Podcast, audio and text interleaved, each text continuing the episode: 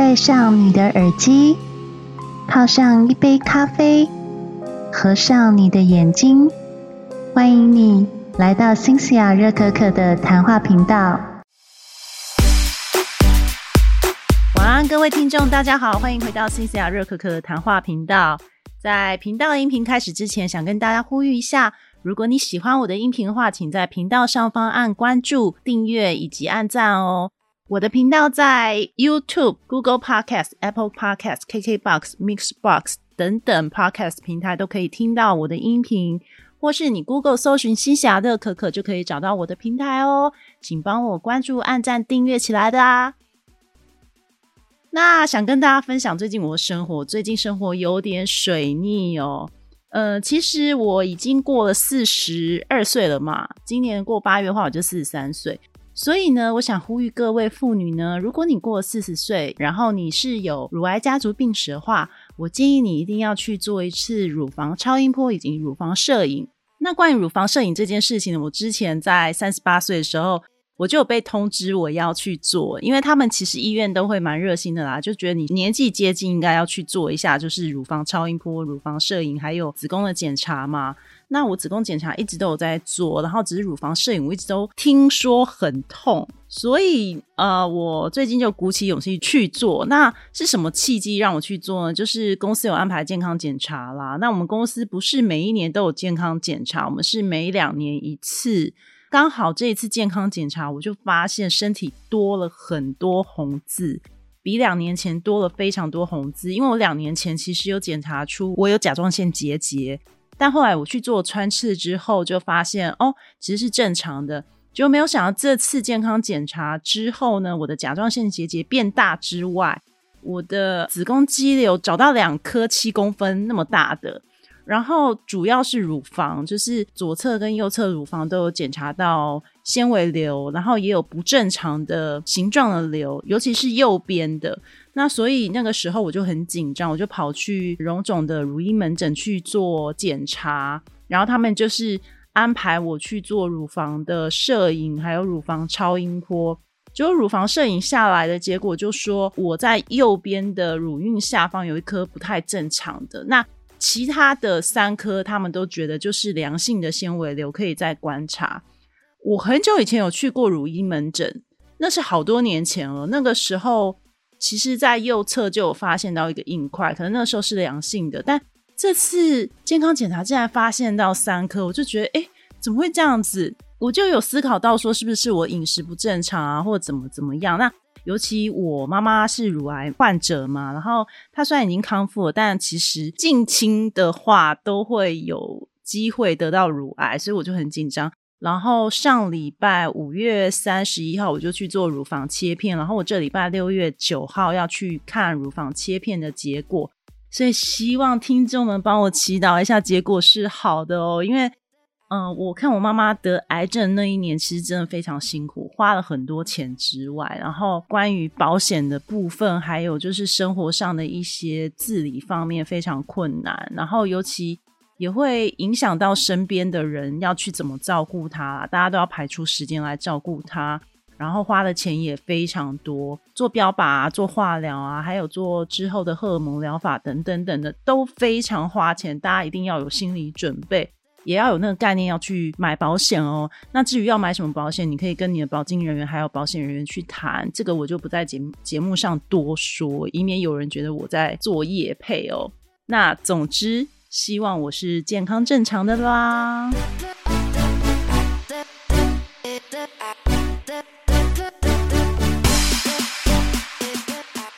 好，那今天呢，主要主题是想来跟大家介绍我最近看的这本书哦。是一个南韩记者，叫做南亨道的人呢，他所写的一本书叫做《和小人物过一日生活》，从二十整人生百态的观察，获得坚持不懈的力量。它里面主要分成三大章节哦，第一章节主要是聊弱势族群，第二章节主要是聊小人物的一日生活，第三章节是想说活出自我，就从这一步开始。像第一章节啊，弱势族群他就有聊到有关女人穿胸罩这件事情，以及如果你已婚，然后你自己是男生，你照顾小孩的一日经验。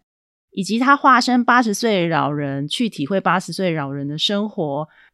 那第二章节呢，他就是去找我们生活当中所出现一些小人物，像是做废纸回收的啦，或是像是清道夫啊，还有拿白手杖的盲人啊，穿防火衣的消防员啊，以及殡葬业者，还有等等等的这些小人物哦，他亲自自己去体验这些人生活。然后还有访问这些人生活，然后去透过他温暖生动的笔触，去用第一视角的角度去说每一个人的故事背后有什么样的背景体验，以及他体验的这个过程当中，他是如何同理心这些小人物的生活，从而检讨自己做了什么事情哦。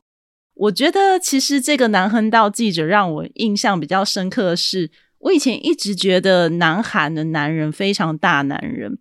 不管你是从戏剧上面，或是从生活周遭女孩子的口中听到的，南韩的男人都非常的大男人诶，而且感觉好像就不太会尊重女生，男尊女卑那个观念会让我觉得深刻的有刻板印象啦。可是没想到，我看了这本书以后，我对男孩男人有了不同的观点。诶这个男生他竟然做了很多事情，是以男生角度上面来讲是有点伤自尊心的。比方来讲，他为了知道女生穿胸罩是有多么不舒服，他就穿了一整天的胸罩。他甚至就穿着坐地铁啊，然后在公司上班啊，面对很多异样的眼光跟讪笑哦。但是他穿了一整天的感觉就是。他终于知道为什么女生到家之后会想要把胸罩脱掉，然后他也终于体会到说胸罩对于女人来讲是多么的束缚，多么不舒服。那我其实感觉到他也不是什么女权运动者啦，他就是只是会站在别人角度去想事情。包含你去读他的比较印象深刻是那个废纸回收业者，以及清道夫，以及白手罩这三个故事哦。这三个故事，他各自去体会，比如说回收业者的一整天的搬箱子啊，还有去收破烂的生活啊，那个过程是真的非常的心酸。然后他也感受到说，哦，这么老的一个人，然后你还要推着那么重的推车，然后不分春夏秋冬哦，不分天气炎热或是寒冷，你都要在外面捡破烂，捡那些箱子。然后有些人是。任意的丢弃箱子啊，那个箱子上面有很多钉子，他都得一个一个拔掉，一个一个拆掉，然后一个一个把它压扁，然后还要去捡一些人家不要的垃圾，最后可能只能换得一餐的费用，那真的是非常心酸。他可能工作八个小时，甚至十个小时，甚至更久，他只能拿到一点点的钱。或是他去体验，就是盲人他看不到的世界之后，他怎么在道路上面遇到困难？他怎么在路上遇到霸凌？他怎么一路在看不到的状况，一路去搭公车、搭地铁，然后最后到达汝矣岛的汝矣岛赏花季哦。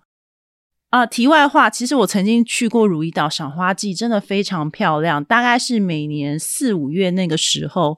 会在如意岛站附近做开放访客观赏。所以，如果今年 COVID nineteen 的疫情稍微比较没那么严重的话，大家也许可以飞去韩国看一下。我真的非常推荐，一定要去那里看一下樱花，超级超级美丽的。好，转回来，然后他就去体验，就是中间当盲人的一些困难点以及无助的地方，他都写的非常生动。比方说，他在公车站前，因为看不到东西嘛，所以他只能让公车一班一班的过，因为他根本搞不清楚哪台公车是他要去的。在道路上面以及公车站牌也没有类似的点字系统，可以让他去阅读哪台公车可以到他要的站，甚至他上车下车也都很不方便，都必须要靠身边人善意的帮忙，他才有办法顺利到家。所以对我们来讲，可能从家里到看樱花地点，只要搭个公车。maybe 最久一个小时就可以到，可他那天竟然花了将近半天的时间才到了会场去看樱花，所以你可想而知，如果你真的是盲人的话，那会有多无助，会有多辛苦哦。还有他也去体验了清道夫的生活。我觉得看到那清道夫的生活，我也觉得很感叹。诶大家有想过，比如说你在等公车的时候，有一些清道夫在那边扫落叶啊、扫垃圾，我们其实都忽略他们，也不会特别感谢他们，对不对？因为会觉得那就是他们工作，也不会想太多。可是经由他很生动，还有他自己去体验清道夫的生活之后，你会发现，其实你会开始去思考，我是不是，比方说随手的垃圾不要去乱丢，我们就要找一个垃圾桶丢着，或是一整天就拿着把它收好。那我们是不是烟蒂不要乱丢？我们甚至也不要随便乱吐痰，因为对他们来讲，他们好不容易清扫好的街道，你就直接在他们面前糟蹋这个街道，那他们有多辛苦，有多心痛啊！这个记者就现场就直接遇到好几个这样子的人，甚至他也有叙述到说，道路上面有很多散发的名单啊、广告传单啊，就这样粘在那个人行道上，然后他们必须要。很困难的扫了好几次，才能把那一张一张很难清理的明信片啊，或是广告传单，把它清理干净。甚至他扫到夜店附近，很多呕吐物啊，甚至很难闻的东西，他都必须要清扫哦。所以大家真的有时候在做某些事情的时候，真的要有一点公德心。虽然我们常常听“公德心”三个字已经听到腻了，甚至。听到最后也会忽视什么叫做功德心，可是其实你抽空看看这本书吧，你会忽然发现自己会内心很愧疚，因为看完很多里面的一些小故事，你会发现说，哦，原来我曾经做过那么没有同理心的事情，可是是无意识之间做的。连记者他自己也会经过这些经历，这些小人物生活之后，他自己也有在检讨他自己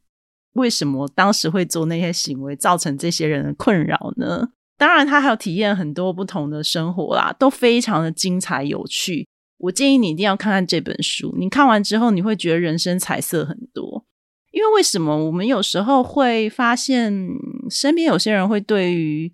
呃人事物有一些负面的观感哦，或是他对于人生会有一些负面的思考，会觉得人家都对他很不好，怎么怎么怎么样。可是，如果你真的有一天去抽空过过这些人的生活的话，你会发现，其实你自己过得很幸福。人在福中不知福啊！所以你看完这些人的故事，你会深深的觉得，原来在我们更下面的人，有一些人是在底层社会这么辛苦生活着，这么努力的挣扎着要活着。那你还敢说你不想活着，或是你还敢一直在讨论自杀这件事情吗？其实我看完以后，真的觉得很感动。这本书是会让你有一点想哭的，而且有些故事会让你读了觉得很心酸、很心痛。